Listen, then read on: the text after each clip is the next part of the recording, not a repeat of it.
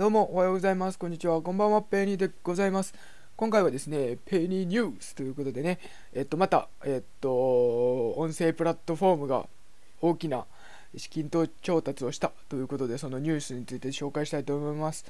今回ね、この資金調達したのは、残念ながらヒマラヤではなくてですね、えっと、ラジオトーク。知ってる人も多いかと思いますけども、ラディオトークの方が、えー、と資金調達をしたようです。3億円の資金調達ですね。そこそこ大きな資金調達なのではないでしょうか。で今回のこの資金えー、っと何に使うのかって言いますと、まあ、新しいえーと、音声エンターテインメントプラットフォームを構築することを目指しライブ配信やスコアギフトなどのスコアギフトなどの機能の拡充に注力しつつ事業拡大採用強化に投下するとのこと。ということでこれはもう完全にネットニュースの記事を読んでいる感じなんですけどもってな感じでまあ結局アプリのアップデートがありますよっていうそういった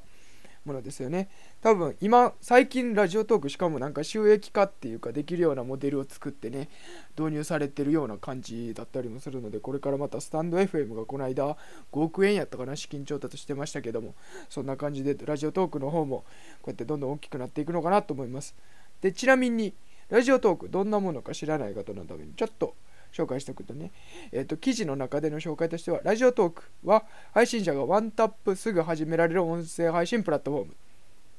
収録した音声、和速度や声の高さなどをカスタマイズして SNS へ投稿可能だということで、2017年8月にサービスを開催、開始したということらしいですね。えー、っと、またこのラジオトークの特徴としてですね、この配信されたコンテンツっていうのは、えっと、ラジオトークだけではなくて、Spotify であったり、Amazon Music などでも、こうポッドキャストとして流すことができるっていうのも特徴だったりするようです。その辺またちょっとアプリの連携みたいなものも必要だったりするようなのですが。はい。てな感じで、今回は、こうやえーと、ラジオトークが大型の、えーと、資金調達をしてアップデートが今後あるよっていうニュースでした。ヒマラヤもね、早くチップであったりとか、えーとライブ配信とかね、収益化かも簡単に誰でもできるように、ね、早く資金調達してほしいですね。誰か出資してくれへんかな。はい。ということで、今回は以上になります。ありがとうございました。